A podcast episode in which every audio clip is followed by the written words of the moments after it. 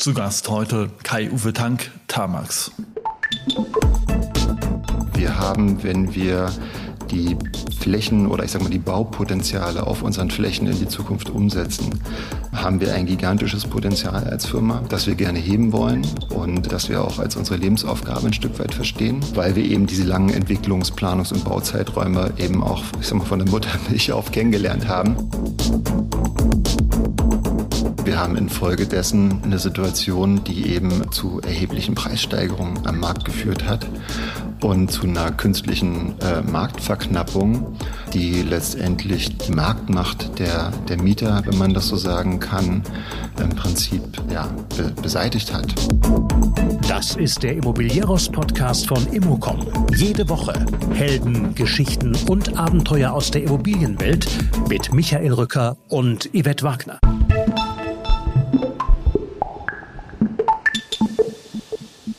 Kai-Uwe Tank ist geschäftsführender Gesellschafter der Tamax-Gruppe aus Potsdam, einem der wenigen großen Entwicklerfamilienunternehmen aus Ostdeutschland. Tamax ist in 16 von 19 Landkreisen Brandenburgs unterwegs, aber auch in Berlin, Potsdam und am BER, weitgehend unter dem Radar, aber, wie wir im Laufe des Podcasts sehen werden, ein stiller Riese. Ich spreche mit Kai-Uwe Tank unter anderem darüber, wie sich Tamax und das Geschäftsmodell dahinter entwickelt hat, über die Potenziale, Dimensionen und Aussichten von Tamax im Besonderen und dem Berliner Raum allgemein, wie das Unternehmen die Vielzahl von Projekten und die Spezifik einer langen Wertschöpfungskette umsetzt, natürlich wie die aktuelle Lage ist und am Fallbeispiel des Projektes Angergrund in Potsdam sehr anschaulich über das, was in Deutschland aktuell schiefläuft und warum es so ist, wie es ist. Ein längeres, sehr interessantes und nachdenkliches Stück. Bevor es losgeht, etwas in eigener Sache. Wir haben aktuell mit Immobilieros laut unserem Hoster Podigy über 40.000 Abonnenten, also eine großartige Reichweite in der professionellen Immobilienwirtschaft. Wer diese Reichweite in der aktuellen Lage für Bekanntheitsaufbau oder Vertriebsziele nutzen will, der kann sich gern an uns wenden über die Website immobilieros.de oder einfach an rücker.immocom.com, also Rücker mit UE, klar. Auf immocom.com sind auch unsere Veranstaltungen und unsere Newsletter zu finden. Und jetzt geht es los mit Kai-Uwe Tank. Viel Spaß beim Hören.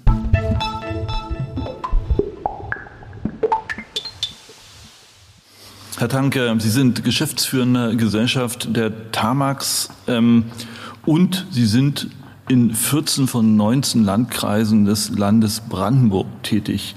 Sind eigentlich so was ähnliches wie ein, Groß, ein Baugroßkonzern des ländlichen Raumes, äh, äh, große Einheiten, die man eigentlich sonst äh, gar nicht wahrnimmt. Wie kommt das äh, zu dieser Entwicklung? Was, was, was steckt dahinter?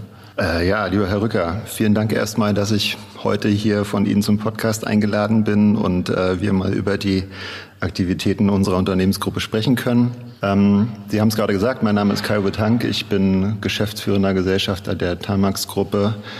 Dieses zusammen mit meinem Bruder, ähm, Herrn Alexander Tank.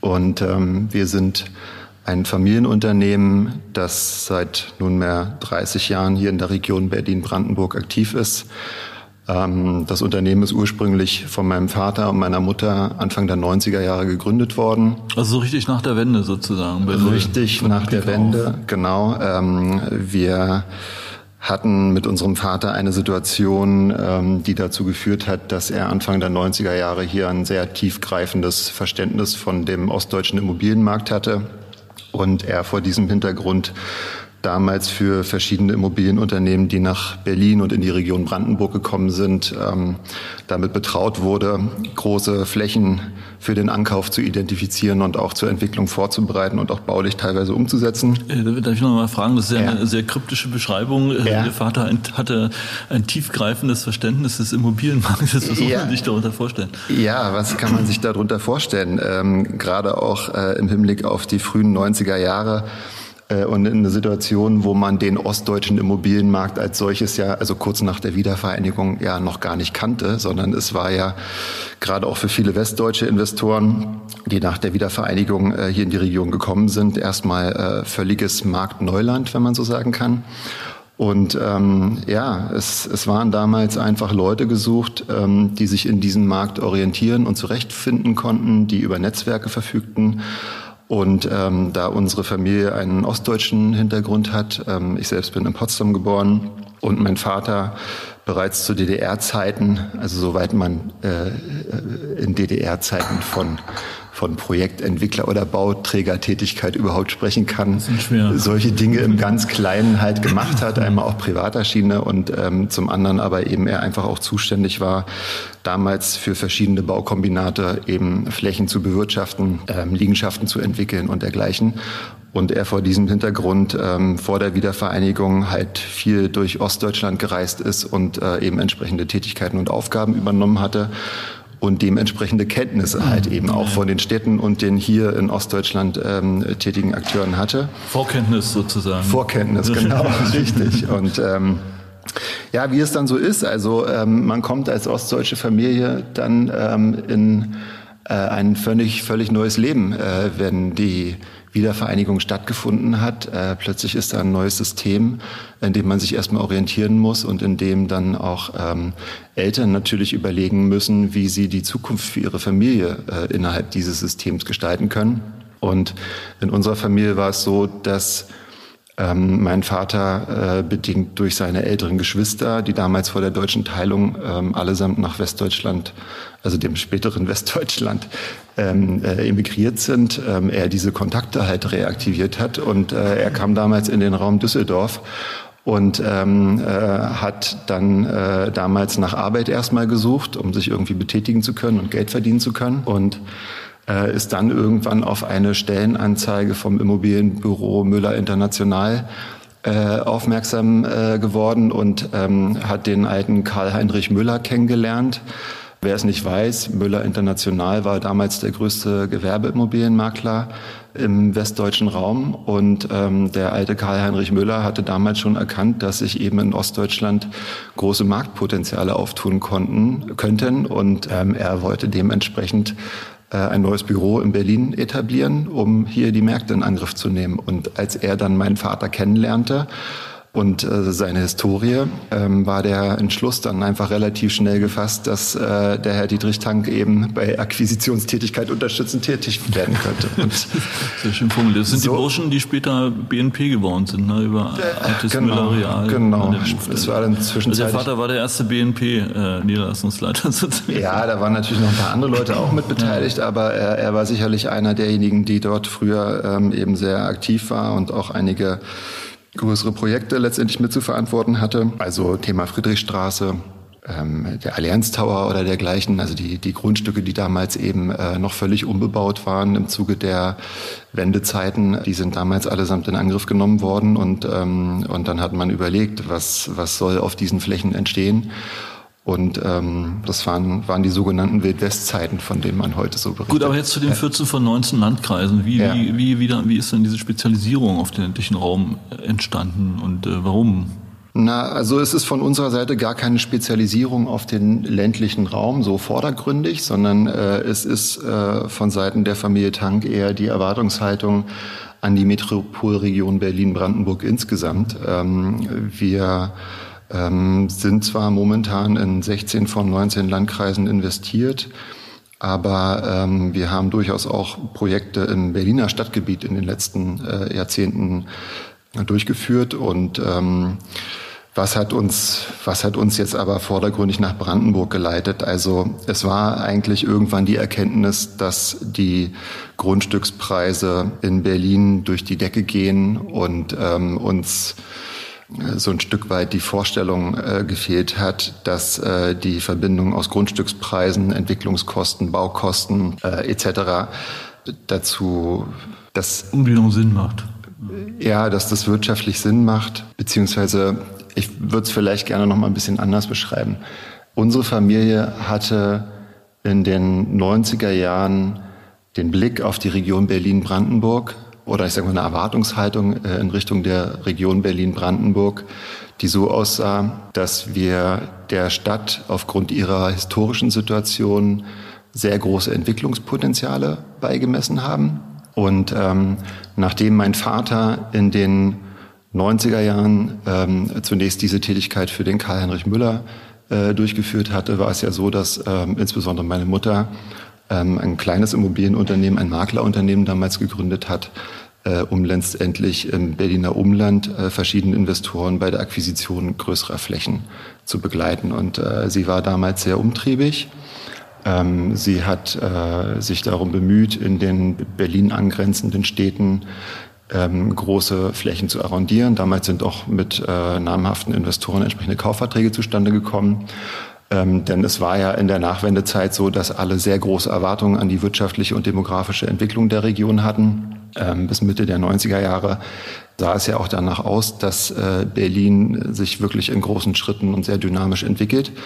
Aber ähm, zum Ende der 90er Jahre kam dann eine Situation auf, wo eben die Wirtschaft dann plötzlich doch einbrach, ähm, die demografische Entwicklung des Bevölkerungswachstums insbesondere äh, sich abgeschwächt hat, es teilweise sogar rückläufig war äh, infolgedessen und demzufolge dann auch diese Grundstückskaufverträge, die meine Mutter damals verhandelt hatte, ähm, nicht mehr vollzogen wurden und ähm, dann bei meinen Eltern äh, zu der Entscheidung geführt haben, äh, diese Grundstückskaufverträge äh, unter den neuen Rahmenbedingungen eben entsprechend neu zu verhandeln und ähm, in dieses Geschäft der Baulandentwicklung, Projektentwicklung beziehungsweise Bauträgergeschäft einzusteigen.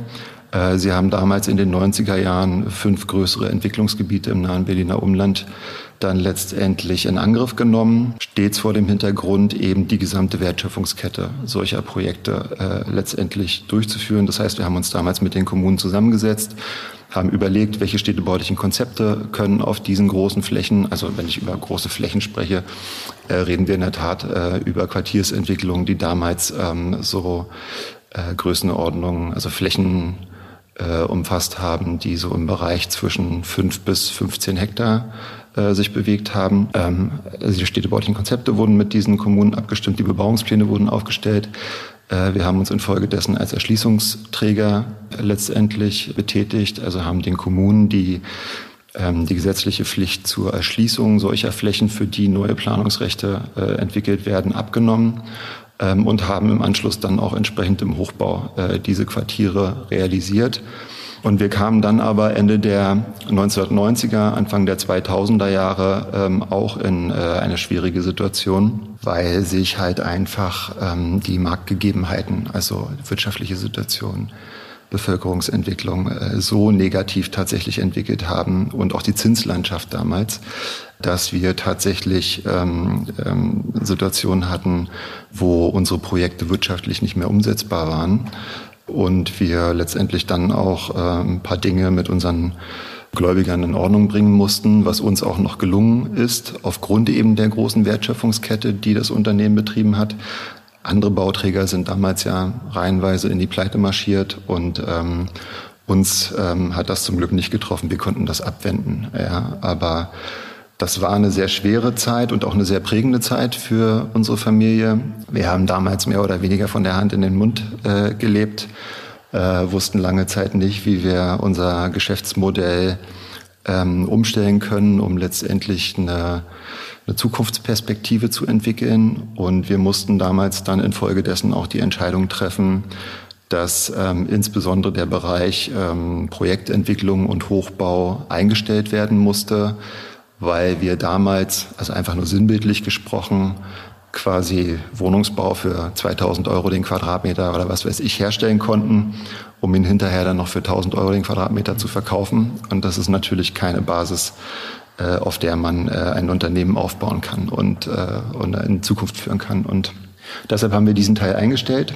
Aber wir hatten immer den langfristigen Glauben an die Entwicklung der Region Berlin-Brandenburg und wir haben damals dann äh, mit den Möglichkeiten, die uns zur Verfügung standen, viele Flächen identifiziert, denen wir grundsätzliche Entwicklungspotenziale beigemessen haben. Äh, wir haben diese Flächen gekauft und haben halt eben diesen Teil der Baulandentwicklung äh, auf diesen Flächen weiterhin umgesetzt. Und das ähm, lief lange Zeit mehr schlecht als recht. Ja, man hat sich so durchgeschlagen und ähm, erst ab der Zeit so, die dann, sagen wir ab 2008, 2009, ja, da hatten wir nochmal mit der Lehman-Pleite so ein bisschen zu kämpfen. Aber ab 2010, 2011 kamen wir in eine Marktsituation, wo man in äh, Berlin-Brandenburg eine steigende Bodennachfrage wieder verzeichnen konnte und wo wir die Vielzahl der Projekte, die wir äh, im Laufe der Jahre eben im Grundstücksbereich akquiriert haben, dann eben auch, nachdem die Wertschöpfung in der Baulandentwicklung dort von uns betrieben wurde, äh, wir diese Grundstücke dann eben auch gewinnbringend verkaufen konnten und wir damit auch das wirtschaftliche Fundament für die Tamax aufbauen konnten. Und wenn wir über ähm, diese Potenziale heute sprechen, ist es so, Tamax, ähm, wie Sie eingangs sagten, ist in 16 von 19 Landkreisen 16. Hm. tätig. Äh, Tamax hat in den letzten 15 Jahren einen Grundstücksbestand aufgebaut, der sich so auf aktuell ungefähr 270 Hektar beläuft, äh, in 60 Einzelprojekten. Ähm, der Großteil dieses Bestands befindet sich eben im Raum Berlin-Brandenburg. Wir haben aber in den letzten Jahren auch äh, Grundstücksankäufe durchgeführt, die sich eben auch in äh, wir, im gesamten ostdeutschen Raum, in den Chemnitz Wirtschaftszentren, ja, Chemnitz, ähm, bei Leipzig äh, sind wir unterwegs, in Rostock sind wir unterwegs, äh, oder ich sag mal überhaupt entlang der Ostseeküste sind wir unterwegs. Bei Hannover haben wir Projekte, äh, im, im Raum Harz sind wir aktiv und haben dort eben relativ breit gefächertes Entwicklungsportfolio aufgebaut. Und ähm, der ursprüngliche Ansatz war, wie gesagt, eben dieses Thema Baulandentwicklung.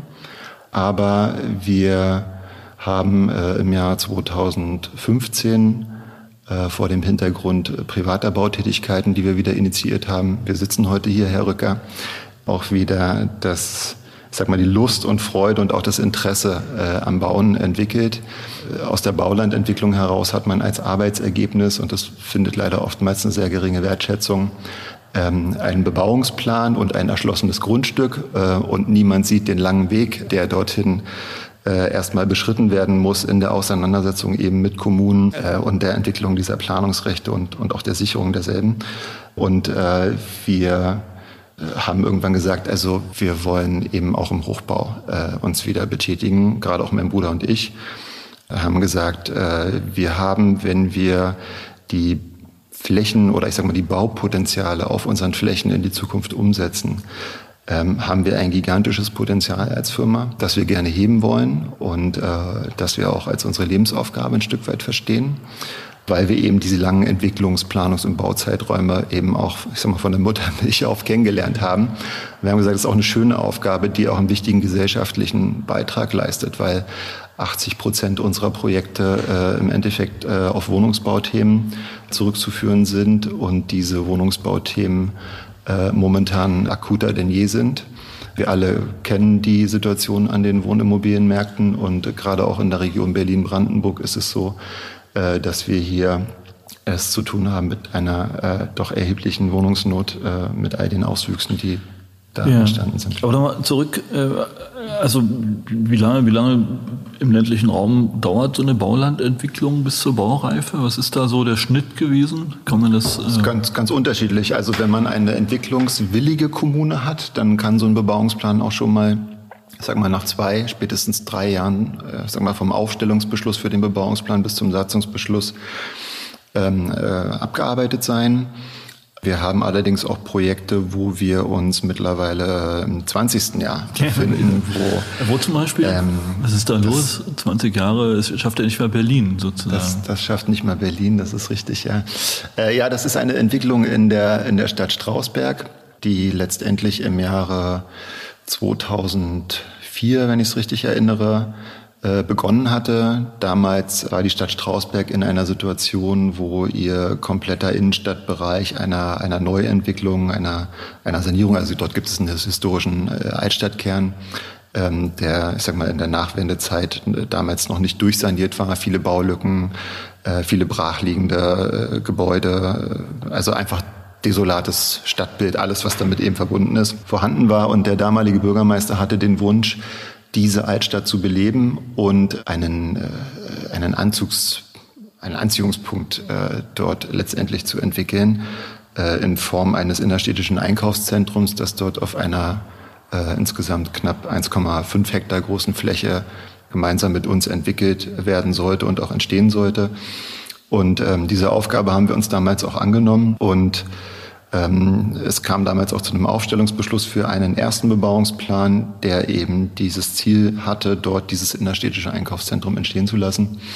Aber dieses Verfahren ist dann eben durch zahlreiche politische Anforderungen, die im Laufe des Bebauungsplanverfahrens dann äh, ich sag mal, an dieses Projekt gestellt wurden, äh, immer weiter in die Länge gezogen worden. Und es führte letztendlich dazu, dass die Stadtverordneten, die damals den Aufstellungsbeschluss für diesen Bebauungsplan gefasst hatten, ähm, irgendwann nicht mehr da waren, weil die erste Legislaturperiode war vorbei.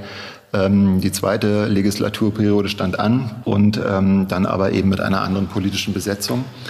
Und ähm, diese Besetzung äh, konnte sich dann letztendlich mit den Zielen dieses Bebauungsplanes nicht mehr identifizieren. Äh, sie hat nochmals zusätzliche Anforderungen an das Projekt gestellt. Ähm, und das Ganze hat dann dazu geführt, dass dieses Bebauungsplanverfahren dann irgendwann eingestellt worden ist. Und ähm, gab es auch ein paar rechtliche Auseinandersetzungen mit der Stadt. Ja, wir haben dann die Entwicklungsaktivitäten dort vorübergehend eingestellt haben die Brache Brache sein lassen. Äh, es hat keine Stadtentwicklung dort stattgefunden. Mittlerweile muss man sagen, ähm, ja, es ist immer noch Brache. ja, ähm, die, die Altstadt ist allerdings schön durchsaniert. Das Sanierungsgebiet ist, ist nahezu eine wertvollere Brache geworden. Es ist eine wertvollere Brache geworden, aber ähm, äh, eine Entwicklung auf der Brache selbst hat tatsächlich nicht stattgefunden. Und man hat jetzt allerdings in diesem Jahr ähm, jetzt sich nochmal mit der Stadt darauf verständigen können, einen neuen Anlauf zu starten. Also Siehst du? Geht doch. Ja, ja, ja es haben, das kann man doch eigentlich nur durchhalten, logischerweise, wenn man also nicht nur eins solcher, solcher äh, Entwicklungen gerade am Start hat. Ne? Also Sie haben gesagt, insgesamt so über 60 Grundstücke haben Sie äh, quasi äh, am entwickeln, erst Baulandentwicklung, dann später auch in den Hochbau. Auf was für ein Volumen summiert sich das denn eigentlich, wenn Sie es mal durchrechnen? Haben Sie das mal durchgerechnet? Wo landen wir, wenn man das mal äh, meine Lieblingskennziffer, ja, bricht immer durch bei mir, GDV, so ja. in Summe. Ja, also ähm, Herr Rücker, man, man ähm, kann sich natürlich mit solchen Betrachtungen immer unheimlich reich oder auch verhältnismäßig arm rechnen, ja. aber wenn wir für unsere Flächen äh, annehmen, dass man irgendwo, äh, ich sag mal, eine durchschnittliche Bebauungskennziffer oder Geschossflächenzahl von 0,75 bis 1,0 irgendwo in Ansatz bringt ähm, auf den Flächen, die wir aktuell bearbeiten, ähm, dann reden wir irgendwo über ein Zielbauvolumen von, ich sag mal, im Bereich 1,5 Quadratmeter, äh, 1,5 Millionen äh, Quadratmeter Bruttogeschossfläche, äh, die auf unseren Flächen perspektivisch entwickelt und äh, gebaut werden können. Äh, wir selber gehen davon aus, wiederum auch abhängig davon, welche Wohnungsschlüssel man in diesen Projekten im Einzelnen umsetzen kann, ähm, dass das ein Bauvolumen von bis zu 15.000 Wohnungen umfassen könnte. Und ähm, wir ja, wir sehen darin natürlich einen, einen ziemlichen Mehrwert eben. Also jetzt rechnen wir mal, was ist ja. das dann in Summe? Mein Gott, 15.000 Wohnungen. Ja, je nachdem, welche Bewertung Sie jetzt in Ansatz bringen. Also wenn Konservative, Sie sich ja. irgendwas zwischen 4 bis 6 Milliarden. Hm. Ja, okay. Ja. Naja, ich äh, frage deshalb, äh, also jetzt nicht um hier Rekorde zu erzielen, aber ja. es zeigt sich ja, dass man als Unternehmen tatsächlich eine große Pipeline und ein großes Volumen außerhalb der Städte aufbauen kann. Ja, das ist ja sozusagen eine interessante, eine interessante Konstellation, ja, eine interessante Perspektive ja. für denjenigen, der sagt, Hamburg machen wir nicht mehr viel zu teuer, wir gehen jetzt, äh, weiß ich was, ja, in die Tiefe des Raums, äh, äh, Beispiel.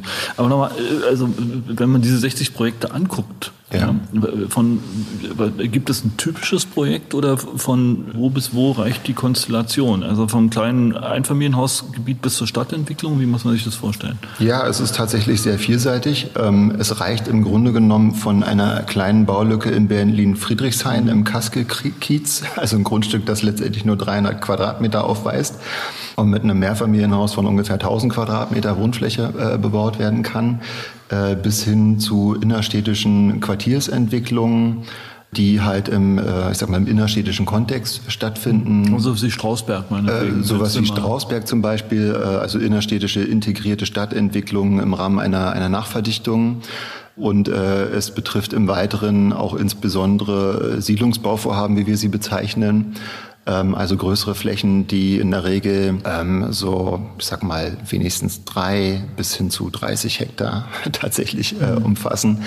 wo wir tatsächlich Bebauung äh, anstreben, die sich dann vom der Einfamilienhaus über rein Doppelhaussiedlungen erstrecken, äh, bis hin zu partiellen Geschosswohnungsbau, der auch jetzt gerade in den ähm, äh, ich sag mal, im engeren äh, Berliner Verflechtungsraum gelegenen Kommunen und, und dortigen Flächenpotenzialen von Tamax ähm, äh, immer mehr Berücksichtigung finden soll. Also das hm. ist eigentlich die komplette Bandbreite des Wohnungsbaus. Aber wie, wie äh, bilden Sie äh, das dann äh, in der Firma strukturell ab? Also das äh, ist ja im Prinzip, Sie haben die Baulandentwicklung, ne? Sie haben den Hochbau, aber äh, im Prinzip haben Sie ja letztendlich auch regelrechte Stadtplanung da. Ne? Und dann haben Sie eine umfangreiche, genau. eine umfangreiche Verwaltungskommunikation. Wie, wie, wie macht man sowas?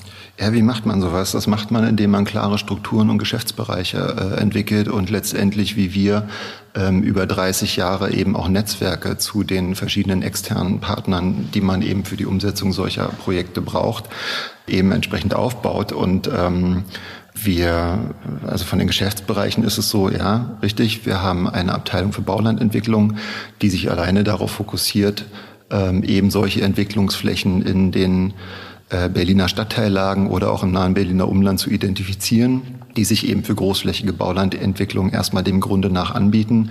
Äh, wir suchen dort Flächen, die in diesen Kommunen ähm, sich quasi als Siedlungslücken in irgendeiner Art und Weise darstellen und wo wir eben im Rahmen dieser ähm, äh, Siedlungsnachverdichtung ähm, konzeptionelle Ansätze finden, äh, mit denen wir dann auf die Kommunen zugehen und dann halt eben in dieser Abteilung die Bebauungspläne und die Erschließungsthemen zunächst mal abarbeiten.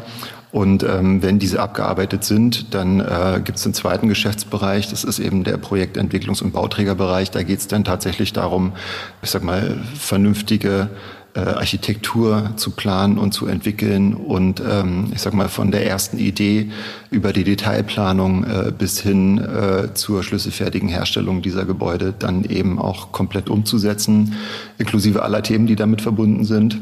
Und äh, dann haben wir natürlich einen eigenen Geschäftsbereich, der sich nur um den Vertrieb der fertigen Produkte kümmert.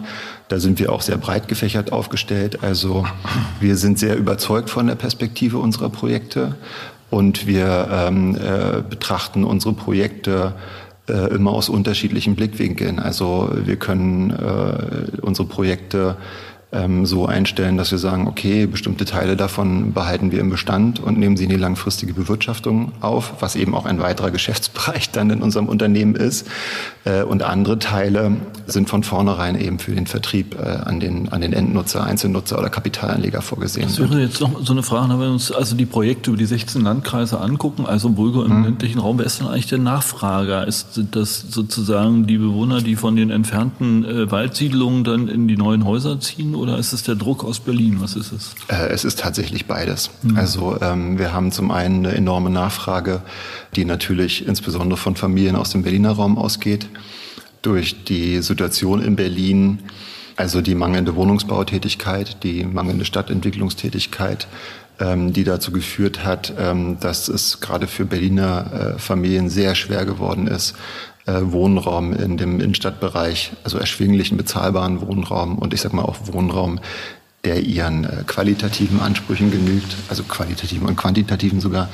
Es ist so, dass äh, viele dieser Berliner Familien ähm, in den letzten Jahren den Weg ins Umland gesucht haben ähm, auch verbunden mit den Themen der Digitalisierung oder auch Nachhaltigkeit. Äh, wie, wie, wie, weit raus gehen die dann? 100 Kilometer von Berlin? Wo ist nur die Schallmauer? Oder? Ja, die Schallmauer ist so ungefähr eine Stunde Fahrzeit zum okay. äh, Arbeitsplatz. Ähm, okay. Auto halt oder Zug, egal. Auto ja. oder Zug, genau. Das ist im Prinzip das, was wir erfahren haben was die Menschen für sich äh, als, äh, als machbar und, und äh, noch lukrativ empfinden. Und in dem Bereich bewegt sich das in etwa. Mhm. Ja. Und, aber da gucken wir doch jetzt mal in die Jetztzeit. Ganz offen, wie sieht denn die Lage aktuell aus? Na, wir wissen alle, was passiert ist. Zinsen hoch, Baukosten hoch, äh, Inflation da, Rezession ja. droht, Stimmung schlecht. Wie wirkt sich das auf die Nachfrage aus aktuell bei Ihnen? Also es wirkt sich natürlich auch bei uns ähm, in der Form aus, dass auch wir jetzt mit längeren Vertriebszeiträumen äh, zu kämpfen haben und ähm, der Abverkauf unserer Projekte nicht in dem Tempo vonstatten geht, äh, wie man das vielleicht noch ähm, in der Zeit vor zehn, zwölf Monaten äh, erwartet hat oder, oder ich sag mal auch äh, umgesetzt hat. Wir, wir müssen uns auf deutliche Verlängerung eben bei den äh, Vertriebs Zeiträumen einstellen. Und ja, die, die Themen, die Sie gerade angesprochen haben, sind ursächlich dafür. Ja. Also der, ich glaube, der Präsident des Sparkassenverbandes war es oder irgendeine Führungskraft aus der Sparkassenbewegung, der äh, sprach von einem 90-prozentigen Einbruch der Nachfrage. Sind das ungefähr die Zahlen, die Sie bestätigen können, oder ist es bei, in Ihrem Segment ein bisschen entspannter? Also von einem solchen Nachfrageeinbruch würde ich jetzt tatsächlich nicht sprechen. Ähm, äh, das sehe ich jetzt für das Segment, was wir aktuell im Vertrieb bearbeiten, weniger. Jetzt muss man aber dazu auch sagen, dass wir bei den Vertriebsprodukten, die momentan am Markt sind, das sind vordergründig entweder Baugrundstücke, die sich für Einfamilienhausbebauung anbieten, äh, oder im schlüsselfertigen Bereich eben Doppelreihen Einfamilienhäuser, die wir im Vertrieb haben, ähm, nach wie vor eine sehr große Nachfrage vorhanden ist. Ähm, aber wir merken natürlich, ähm, dass die Kaufinteressenten, die äh, eben nach wie vor da sind, ähm, doch äh, deutlich größere Schwierigkeiten haben, Finanzierung aufzubauen, als es noch vor ein paar Monaten der Fall war. Und ähm, ja, das, das schlägt sich eben entsprechend dann auch auf die Nachfrage nieder und äh, wir müssen auch abwarten und beobachten, wie sich das weiterentwickelt. Anna, also ja. Zinsen schwierig, haben wir wenig in der Hand. Äh, Baukosten auch schwierig, muss man äh, sehen, was sich makroökonomisch und insgesamt tut. Aber ähm, eine große Stellschraube ist natürlich das, was in den Kommunen passiert. Ja, also die können ersteres nicht regulieren, aber die können zumindest Zeitläufe, Zusatzkosten etc. pp äh, entsprechend verringern. Da haben wir auch drüber gesprochen im Vorgespräch. Sie sagen, Berlin zum Beispiel, da hat sich der, ne, bei, allen, bei allen Fragezeichen, die es da gibt, der Wind ein bisschen gedreht. Die gehen ja. den richtigen Weg, aber sie erleben, dass, ähm, dass die private äh, Immobilienwirtschaft dort nicht richtig mitgenommen wird. Wie, wie muss man sich das vorstellen? Äh, ja, wie muss man sich das vorstellen? Also in Berlin hatten wir eine Situation, ähm, ähm, in den 2000er Jahren, wo große kommunale Wohnungsbaubestände privatisiert wurden und die öffentliche Hand damit ähm, mal, ein wichtiges äh, Instrument äh, weggegeben hat, mit dem sie ja letztendlich die soziale Wohnraumversorgung auch sicherstellen kann. Ähm, das war ein großer Fehler äh, in der Nachbetrachtung. Ich denke, sind sich auch alle Marktakteure darüber einig. Und man hat es seitdem dann aber auch insbesondere äh, versäumt, äh, gerade auch vor dem Hintergrund eben dieser sozialen Wohnraumversorgung oder auch der nachhaltigen und sozialen Stadtentwicklung ähm, und auch der Wirtschaftsförderung, die die Stadtentwicklung und den Neubau äh, progressiv voranzutreiben. Also wir sind der Auffassung, dass Berlin, aber auch insbesondere das Berliner Umland oder auch die Landeshauptstadt Potsdam nach wie vor über sehr große Flächenpotenziale verfügen, um gerade im Rahmen der innerstädtischen äh, Stadtentwicklung ähm, eben deutlich mehr Wohnungsbau letztendlich voranzutreiben.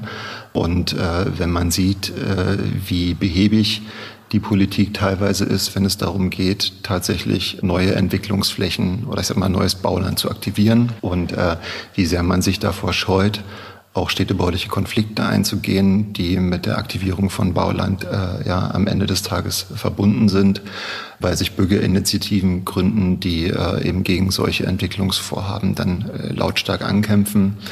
Äh, und äh, sich das Ergebnis dessen ansieht. Ähm, also wir haben, wir haben in Berlin seit vielen Jahren einfach viel zu wenig Neubau für die, für das Bevölkerungswachstum und die damit verbundene steigende Nachfrage, die hier auf diese Region einprasst. Und wir haben infolgedessen eine Situation, die eben äh, zu, zu erheblichen Preissteigerungen am Markt geführt hat und ähm, zu einer künstlichen äh, Marktverknappung, die letztendlich die die Marktmacht der, der Mieter, wenn man das so sagen kann, im Prinzip ja, be beseitigt hat. Ja? Also welcher Mieter hat in Berlin heute noch ein Standing? Äh, wenn jemand in Berlin heute eine Mietwohnung inseriert, ähm, dann können Sie zugucken, wie sich die Schlangen vor den Häusern bilden. Und ähm, das ist natürlich eine, eine eine ganz schwierige Situation für die Menschen in der Region und äh, dem kann man oder dem hätte man begegnen müssen nach unserer Auffassung mit einer viel progressiveren Stadtentwicklungs- und Wohnungsbaupolitik.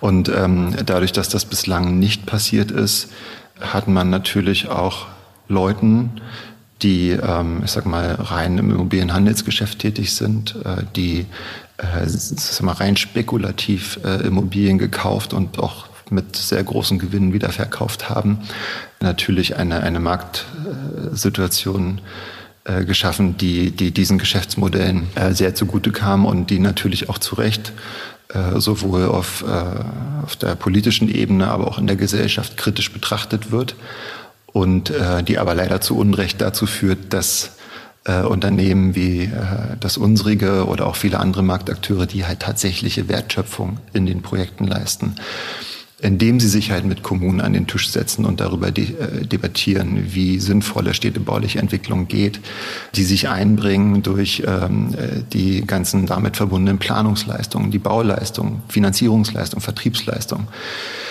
die Risikobereitschaft, die damit verbunden ist. Und ähm, das ist natürlich etwas, ähm, was äh, auch dazu geführt hat, dass letztendlich die notwendige Stadtentwicklungstätigkeit immer weiter blockiert und runtergefahren wurde. Und wir blicken jetzt natürlich auch unter den neuen Umständen, also weltpolitische Lage, Ukraine-Krieg, Zinssituation, steigende Baukosten, auf eine Zeit, wo man sagen muss, wenn diese Faktoren alle zusammenkommen, äh, dann wird es künftig auch noch schwieriger, diesen Weg miteinander beschreiten zu können. Das heißt, das wenn, heißt, nicht, ja. wenn, nicht, wenn nicht alle Parteien irgendwo darüber nachdenken, wie sie ihrerseits mhm. was reingeben können, äh, um den Wohnungsbau irgendwie am Laufen zu halten und ähm, der ja nach wie vor der, oder dem nach wie vor großen Nachfrageüberhang, der sich vielleicht noch weiter vergrößern wird, dann irgendwann mal mit einem entsprechenden adäquaten Wohnangebot begegnen zu können. Und ähm, ja, da, da stehen wir vor sehr großen Herausforderungen. Also, aber mal, also erstens, ne, wir fassen mal zusammen, im Prinzip ja. das, was Politik immer so als Monstranz vor sich herträgt und kritisiert, Spekulation ist eigentlich eine Folge von äh, falschen politischen Entscheidungen. Ja. Und führt auf der anderen Seite zu, sagen wir mal, einem sehr offensiven äh, Umgang von Politik und Verwaltung mit Immobilienwirtschaft, weil sozusagen die bösen Spekulanten. Aber lassen Sie es doch mal konkret machen, ja, mhm. wenn wir schon bei solchen plakativen Sachen sind. Ja. Ich habe ja ein bisschen in der Presse rumgeblättert, ehe wir uns getroffen haben und bin dort auf ein Zitat gestoßen des Richters am Brandenburger Landgericht, der sich im Zusammenhang mit einem anderen Projekt zu ihrem Projekt Angergrund in Potsdam äußerte und sagte, das ist der Worst Case, der dort eingetreten ist zwischen äh, Kommune und Entwickler. Was ist da los? Ähm, ja, es ist am anderen Grund los, äh, lieber Herr Rücker. Ähm, wir, also ähm, für die Zuhörer vielleicht, äh, bei den Flächen am Angergrund handelt es sich um eine 2,6 Hektar große innerstädtische Entwicklungsfläche in der Landeshauptstadt Potsdam, äh, konkret im Stadtteil Babelsberg. Ähm, diese Fläche ist äh, zu Zeiten äh, der DDR ähm, enteignet worden und sie ist nach der Wiedervereinigung von einem Kleingartenverband äh, in Besitz genommen worden, ohne dass ähm, äh, entsprechende Pachtverträge oder dergleichen dazu geschlossen also wurden. Nach der Wiedervereinigung? Nach der, ja, also äh, vielleicht nochmal, um es genauer zu erklären, diese Fläche ist zu DDR-Zeiten enteignet worden. Und äh, also vor dem Hintergrund, dass man auf diesen, auf Teilen dieser Fläche eine, eine Gartensparte angesiedelt hat als Kompensationsma Kompensationsmaßnahme für ähm, andere Flächenbedarfe, die sich entwickelt haben im Zusammenhang mit der Errichtung einer größeren Verkehrsachse, also der sogenannten Nute-Schnellstraße, die durch Potsdam verläuft. In diesen Flächenbereichen dieser Verkehrsachse befand sich eine, eine Gartensparte, die damals dann umgesiedelt worden ist auf diese Flächen, über die wir jetzt reden. Und ähm, nach der Wiedervereinigung hätte diese äh, Nutzung eigentlich in ich sag mal, ein neues rechtliches Fundament gegossen werden müssen. Das hat man damals nicht getan. Ähm, stattdessen hat eben ein neu gegründeter Kleingartenverband nach der Wiedervereinigung diese Flächen einfach in Besitz genommen, in einer Zeit, in der quasi die Eigentumsfragen für diese Flächen nicht geklärt waren und ähm, ja, hat die Flächen einfach in Besitz genommen und bewirtschaftet und ähm, dort äh, insgesamt 25 Kleingärten äh, äh, ja, lange Zeit gehabt. Und ähm, im Jahr 2013 kam Tamax im Rahmen der üblichen Grundstücksakquisition ähm, äh, auf diese Fläche und ähm, konnte sich mit den damaligen Eigentümern, die dann Ende der 90er Jahre in, ihren, in ihr Eigentum äh, zurückversetzt wurden für diese Flächen, äh, über den Ankauf der Grundstücke einigen. Dieser Kleingartenverband hatte lange Jahre versucht, mit den Eigentümern Kleingartenpachtverträge zu schließen. Wogegen sich diese Eigentümer gewehrt haben, weil sie gesagt haben, als wir diese Fläche verloren haben, als wir enteignet worden sind, war diese Fläche nutzungsfrei. Und ähm, wir sehen keine Veranlassung, diese ähm, ohne unser Zutun auf dieser Flächen entstandenen Nutzung weiter fortzuführen. Äh, Im Gegenteil, sie behindern uns in der Ausübung unserer Eigentumsrechte für diese Fläche. Und äh, deshalb lehnen wir eben entsprechende Gespräche auch ab und wir wollen im Prinzip unser Grundstück so zurückhaben, wie wir es damals äh, quasi verloren haben. Und ähm, diese Eigentümergemeinschaft, von der wir das gekauft haben, die hat sich dann viele Jahre äh, versucht, ähm, um eine Lösung zu bemühen und ist dann aber aus Altersgründen irgendwann davon abgekommen und hat gesagt, wir übergeben das äh, in andere Hände und ähm, wir haben keine Lust und keine Muße mehr, uns damit weiter zu befassen. Und ähm, so sind wir dann eben zu diesem Grundstück gekommen und ähm, wir wussten natürlich damals, als wir diese Fläche übernommen haben, dass Kleingärten äh, ein heikles Thema äh, sind und äh, wir haben uns dann auch strategisch überlegt, ähm, dass, also und auch weil wir grundsätzlich natürlich nichts gegen Kleingärten haben, haben uns, haben uns einfach überlegt, wie kann man hier eine sozialverträgliche Lösung für, für diese Fläche finden. Äh, und zwar in der Form, dass man auf der einen Seite äh, in Richtung dieser Kleingärten eine Lösung findet, die wie gesagt ohne Nutzungsrechte auf der Fläche aktiv waren. Äh, und wie kann man aber äh, auf der anderen Seite etwas für den Wohnungsbau in Potsdam äh, tun, weil schon im Jahr 2013 klar war, dass die Stadt ähm, erhebliche Wohnungsprobleme eben einfach hat und äh, wir gesagt haben, das ist unser klassisches Geschäft und damit wollen wir oder dafür wollen wir äh, einen Lösungsbeitrag leisten. Und, und wie ist es zum Worst Case geworden? ja, Ganze? wie kam es zum Worst Case? Wir haben uns mit der Stadtverwaltung zusammengesetzt und ähm, haben der Stadtverwaltung vorgeschlagen, dass man auf der einen Seite diesen Kleingärtnern äh, nochmal einen ordentlichen Pachtvertrag gibt, ähm, allerdings halt zeitlich befristet ja, und auf der anderen Seite man diese anderen, auch größeren Flächenteile, die sich halt als innerstädtische Brache, als ungenutzte innerstädtische Brache äh, dort präsentieren, eben im Rahmen eines Bebauungsplanverfahrens für den Wohnungsbau aktiviert und wir diesen Wohnungsbau auf der Fläche auch umsetzen. Und ähm, diesen, diese Gespräche haben zu keinen Kompromisslösungen geführt äh, dieser Art. Äh, stattdessen hat die Stadt Potsdam letztendlich ja, wie soll ich sagen, ähm, sie, sie, sie hat darauf bestanden, diese Kleingärten, die sich aus ihrer Sicht auf der Fläche befanden, eben um jeden Preis erhalten zu müssen. Und äh, ja, was, was, also wofür einfach die Rechtsgrundlagen fehlten. Mhm. Und wir reden über 25 Kleingärten. Wir reden über 25 Wohnungen. Wir reden über 25 Kleingärten. Äh, wir haben, wenn man die Fläche als Ganzes entwickeln und bebauen würde, auf dieser Fläche zumindest nach unserer nach unseren städtebaulichen Überlegungen dort die Möglichkeit, ähm, bis zu 50.000 Quadratmeter Bruttogeschossfläche ähm, zu entwickeln und zu bauen. Circa ja, 500 Wohnungen, die am Ende des Tages dort in diesem Bereich in einem innerstädtischen Kontext, äh, in einer gewachsenen Altbaustruktur, mit sämtlichen vorhandenen Infrastrukturen, äh, mit kurzen Wegen eben in alle umliegenden Stadtteile und auch ins Stadtzentrum, mit ähm, dem ÖPNV vor der Tür. Also alles, was man an nachhaltige innerstädtische Stadtentwicklung oder nachhaltige innerstädtische Wohnungsbauentwicklung eben heute an Kriterien so ansetzt, äh, könnte man dort letztendlich abarbeiten und äh, zu sehr vernünftigen Lösungen führen. Äh, aber in der Tat ähm, ist die Auffassung der, der Stadt Potsdam bis dato, also der Politik der Stadt Potsdam bis dato, dass der Erhalt dieser Kleingärten wichtiger ist als eben dieser innerstädtische Wohnungsbau. Und wir sind, ähm, nachdem diese Gespräche dann irgendwann gescheitert waren und wir letztendlich dann uns auch dazu entschlossen haben, die Herausgabe dieser Flächen an uns äh, zu fordern, was letztendlich dann auch durch entsprechende Gerichtsentscheide ähm, so kam, ähm, sind wir auch nochmals auf die Stadt zugegangen und haben ihr dann ähm, neben dieser innerstädtischen Entwicklungsmaßnahme äh, Kompensationsflächen für Kleingärten in dem Stadtteil Bornstedt äh, angeboten, äh, weil wir dort über weitere Flächenkontingente verfügen, die man nach unserer Sicht ähm, eben für dieses, für dieses Thema aktivieren könnte, weil es dort auch im Umfeld bereits stattfindet und äh, weil wir eben auch der Überzeugung sind, dass eben innerstädtischer Wohnungsbau in Potsdam eigentlich das A und O sein sollte im und Abgleich Ergebnis? mit innerstädtischen Kleingärten.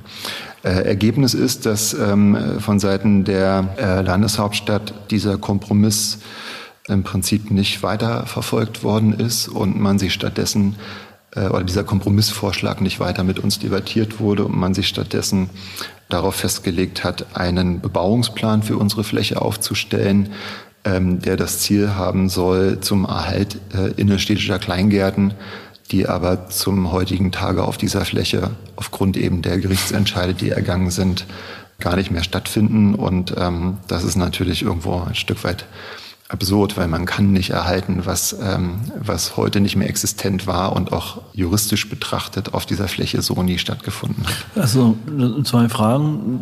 Wann denken Sie, werden Sie dort anfangen mit Bauen? Wenn man die Lage jetzt, äh, wird das Projekt Strausberg toppen oder? Das ist tatsächlich nicht ausgeschlossen. Also wir sind ähm, der festen Überzeugung, dass die städtebauliche Idee, die wir für die Fläche entwickelt haben, gerade, ich sag mal, unter den aktuellen Themen der nachhaltigen sozialen Stadtentwicklung und auch der Wirtschaftsförderung, die in Potsdam angestrebt wird, ähm, eigentlich der richtige Weg ist. Und ähm, wir haben, wie gesagt, auch auf anderen Ebenen aus unserer Sicht ähm, sehr vernünftige Lösungsvorschläge unterbreitet. Aber wir kommen halt in keine sachliche äh, Auseinandersetzung zu diesen Fragen. Und ich kann Ihnen insofern äh, das nicht beantworten. Äh, wir sind von politischen Entscheidungen abhängig. In Potsdam gibt es eigentlich eine Politik, die diese Form von innerstädtischen Wohnungsbau, integrierte Stadtentwicklung verfolgen möchte, aber tatsächlich äh, in Bezug auf unsere Fläche nicht. Und wenn man von der idealen Welt träumen würde, was müsste passieren, damit Sie nächstes Jahr eine Baugenehmigung hätten? Dafür müsste innerhalb kürzester Zeit ein Bebauungsplanverfahren durchgeführt werden, was innerhalb von zwölf Monaten natürlich äh, Quatsch, einfach ja. Quatsch ist. Also Aber angenommen, das, in der, also in der üblichen Zeit, was müsste passieren, damit das vorwärts gehen könnte?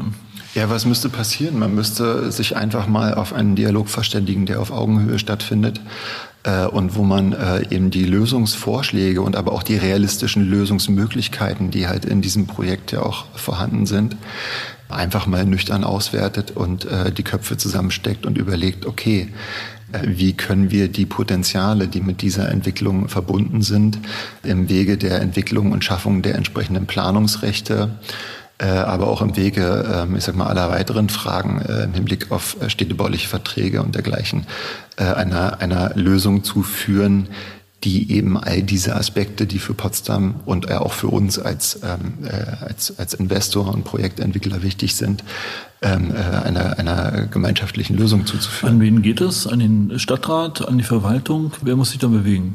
Wer muss sich da bewegen? Also ähm, kann Ihnen sagen, dass wir mit dem äh, Baubeigeordneten der Landeshauptstadt Potsdam immer eine vernünftige Gesprächsebene hatten, äh, aber der Baubeigeordnete letztlich ja auch nur das tun kann, was ihm letztendlich die Politik aufgibt.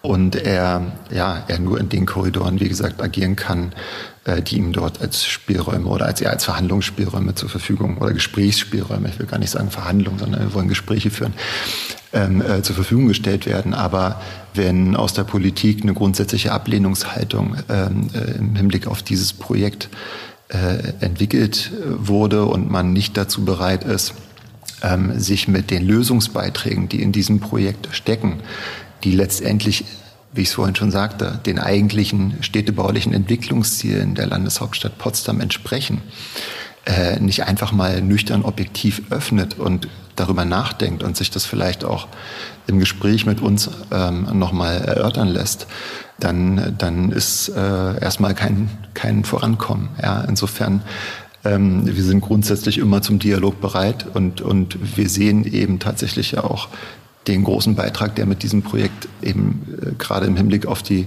Lösung der sozialen Wohnraumversorgung, nachhaltige Stadtentwicklung, Stadt der kurzen Wege, der nachhaltigen Mobilität, all diese Themen stecken da drin. Weltoffene Stadtgesellschaft. Ja. Wir haben in Potsdam eine Situation, wo wir, ich sag mal, nicht mehr wissen, wie wir gerade Leute der unteren und mittleren Einkommensschichten noch vernünftig mit bezahlbaren Wohnraum äh, versorgen können, wo wir Lösungen dafür finden müssen, wie wir Flüchtlinge äh, vernünftig unterbringen können.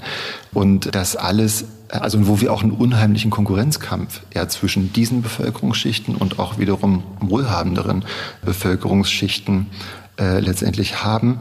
Und dem kann man entgegenwirken, indem man einfach das Wohnungsangebot äh, in Form von Projekten wie dem Quartier Angergrund äh, einfach deutlich erhöht und damit auch den Verdrängungsdruck und äh, also von diesen Bevölkerung, von der Bevölkerung nimmt und indem man vor allen Dingen wieder mehr Wettbewerb um den Mieter, um den Käufer in der Stadt fördert, äh, indem man halt der knappen Wohnungsnachfrage einfach damit begegnet. Ja, ja tja, Herr Tank, so könnte es sein.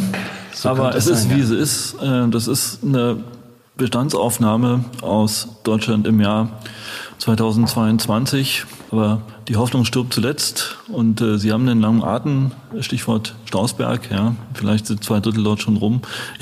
Ich wünsche Ihnen viel Glück im Angergrund und äh, wir verstehen, warum es so ist, wie es ist in unserem Land. Vielen Dank fürs Gespräch und äh, dann schauen wir mal, wie es weitergeht. Viel Glück. Sehr gerne, Herr Rücker. Vielen Dank auch für den Podcast.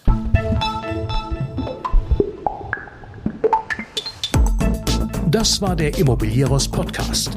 Alle Folgen finden Sie unter www.immobilieros.de und überall dort, wo man Podcasts hören kann.